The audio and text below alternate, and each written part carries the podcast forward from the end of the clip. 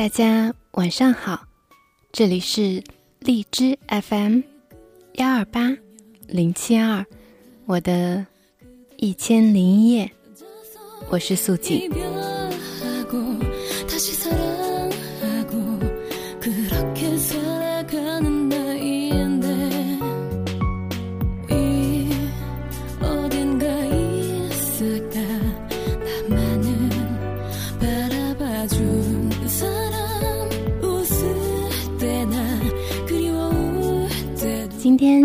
开始，送给大家这首好听的歌，来自 Copying Season。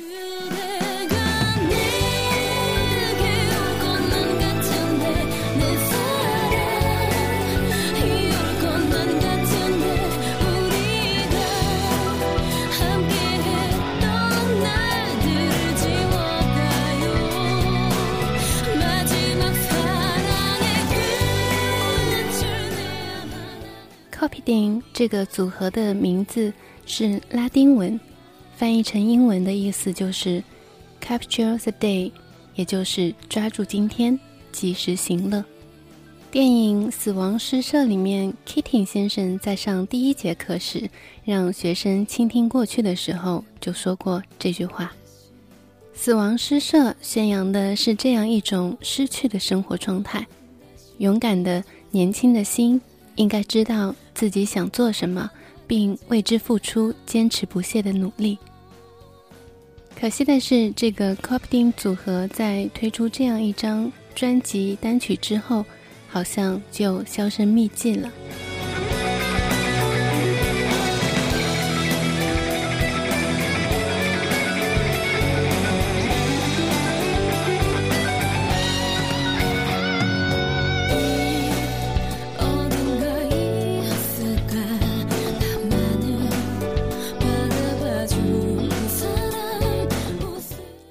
实这首歌最打动我的还是前奏的部分，大家不妨回过去再听一次。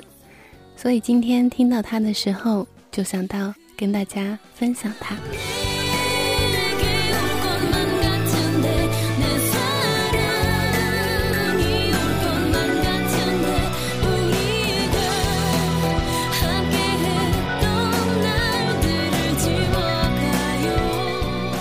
昨天跟大家分享的文章真的是很长很长，本来想今天小小的偷懒一下，但是在搜索文章的时候，决定还是要跟大家分享一篇适中的、喜欢的文字，来自三毛。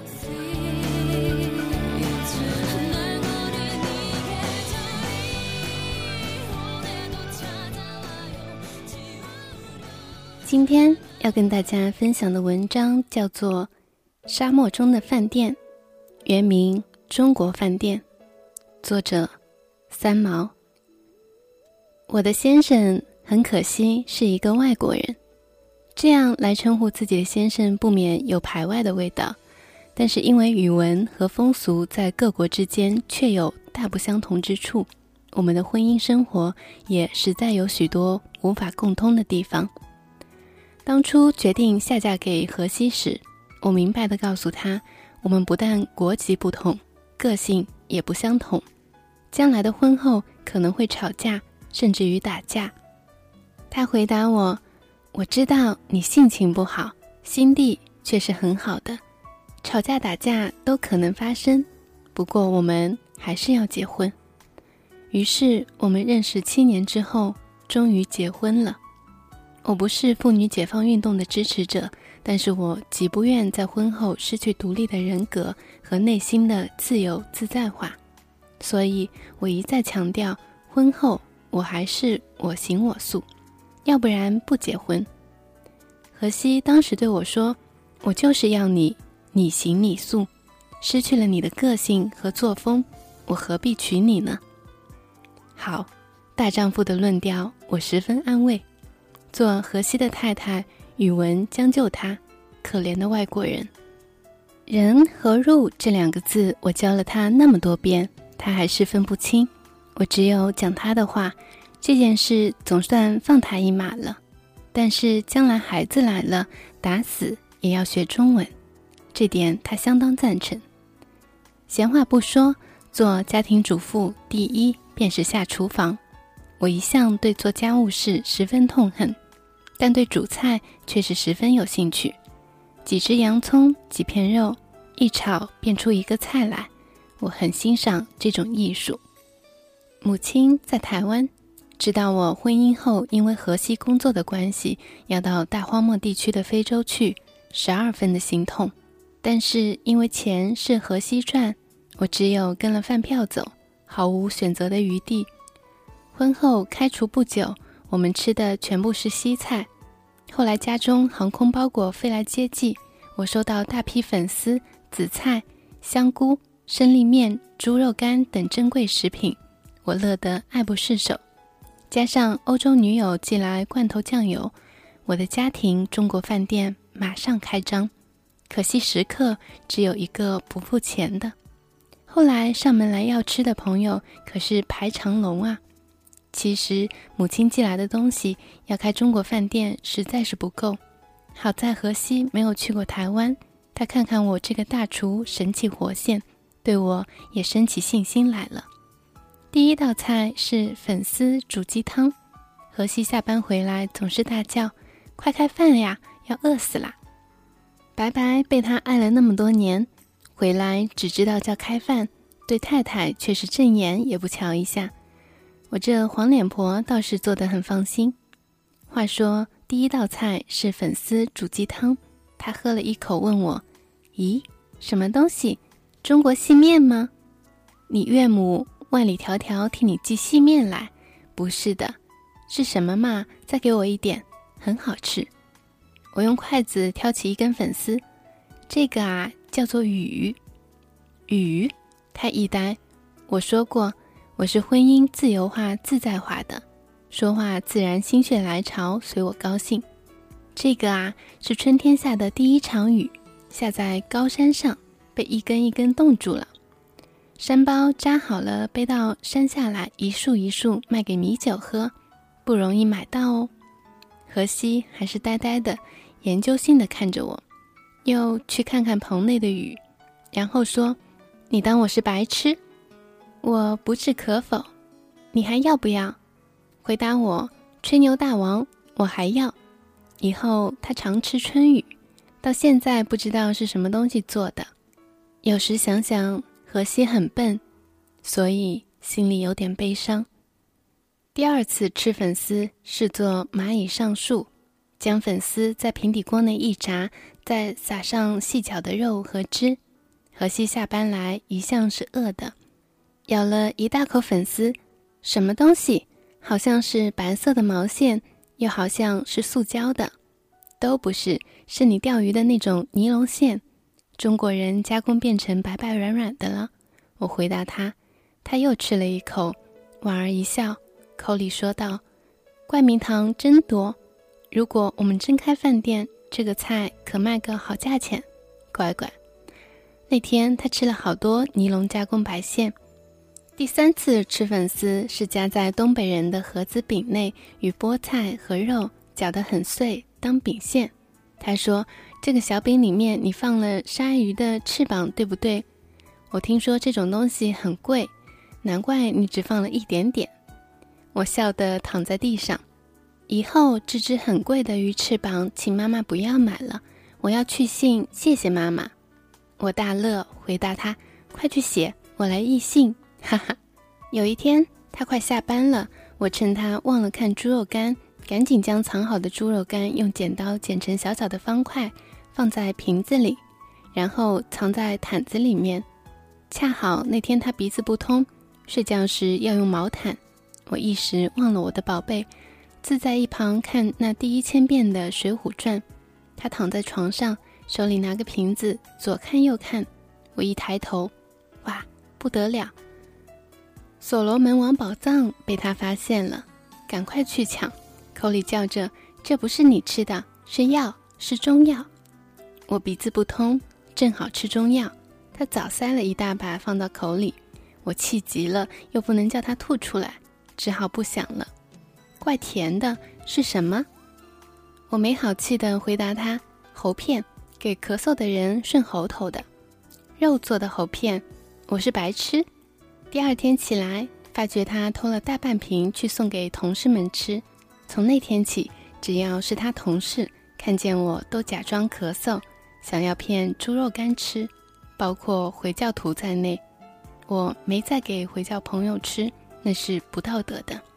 反正夫妇生活总是在吃饭，其他时间便是去忙着赚吃饭的钱，实在没多大意思。有天我做了饭卷，就是日本人的寿司，用紫菜包饭，里面放些维他肉松。荷西这一下拒吃了。什么？你居然给我吃硬蓝纸、复写纸？我慢慢问他：“你真不吃？不吃不吃。”好，我大乐，吃了一大堆饭卷。张开口来给我看，他命令我：“你看，没有蓝色，我是用反面复写纸卷的，不会染到口里去。反正平常说的都是唬人的话，所以常常胡说八道。你是吹牛大王，虚虚实实，我真恨你。从实招来是什么嘛？你对中国完全不认识，我对我的先生相当失望。”我回答他，又吃了一个饭卷。他生气了，用筷子一夹夹了一个，面部带有壮士一去不复返的悲壮表情，咬了半天吞下去。是了，是海苔。我跳起来大叫：“对了对了，真聪明！”又要跳，头上吃了他一记老大暴力。中国东西快吃完了，我的中国饭店也舍不得出菜了。西菜又开始上桌，河西下班来看见我居然在做牛排。很意外，又高兴，大叫要半生的马铃薯也炸了吗？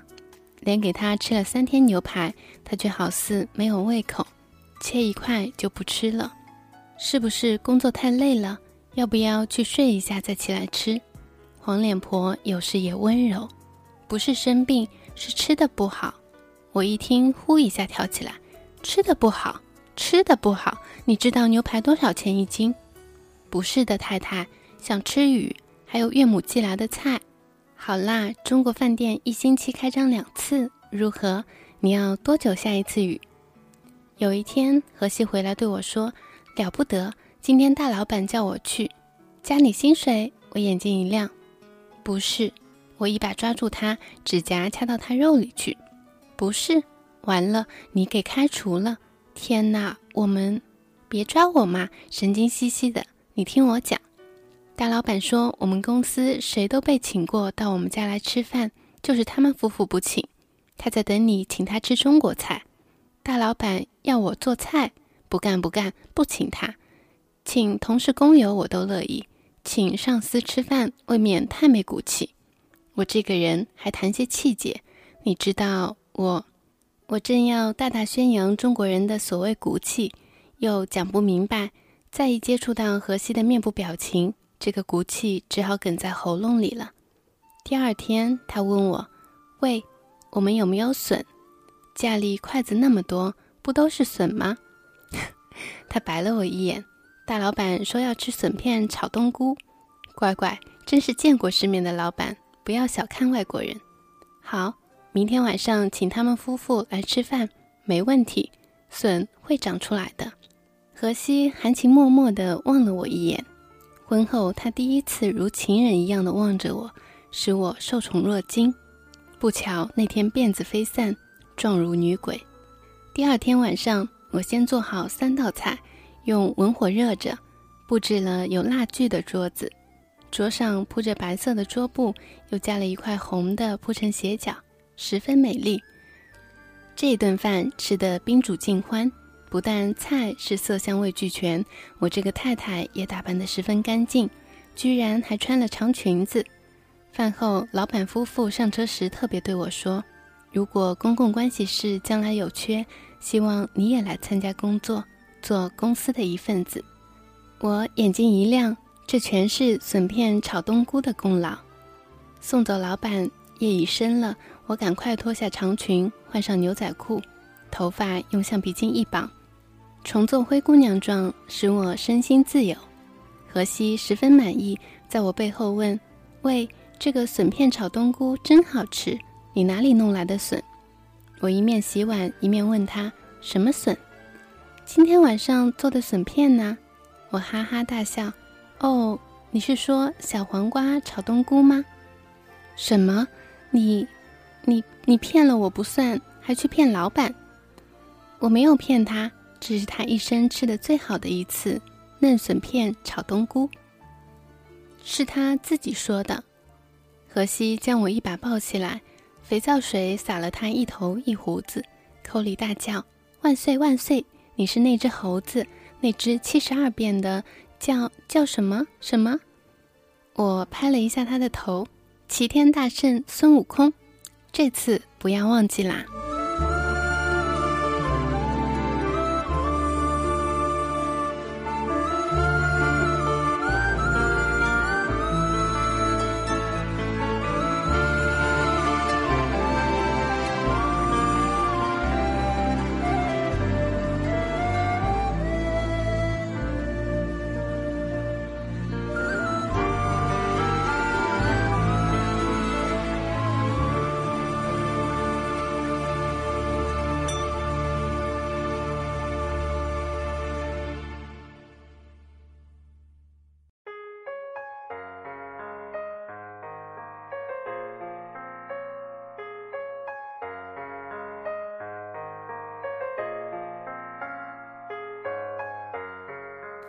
这里是荔枝 FM 幺二八零七二，我的一千零一夜，我是素锦。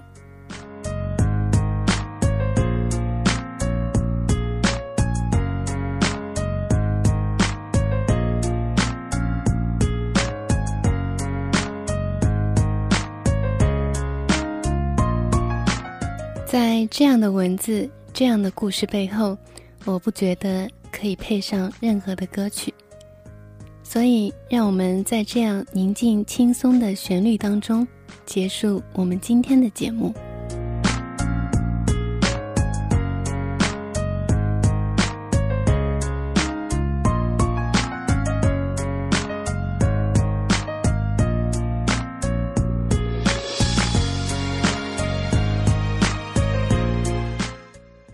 祝大家！有个好梦，有个好眠，我们明晚见，晚安。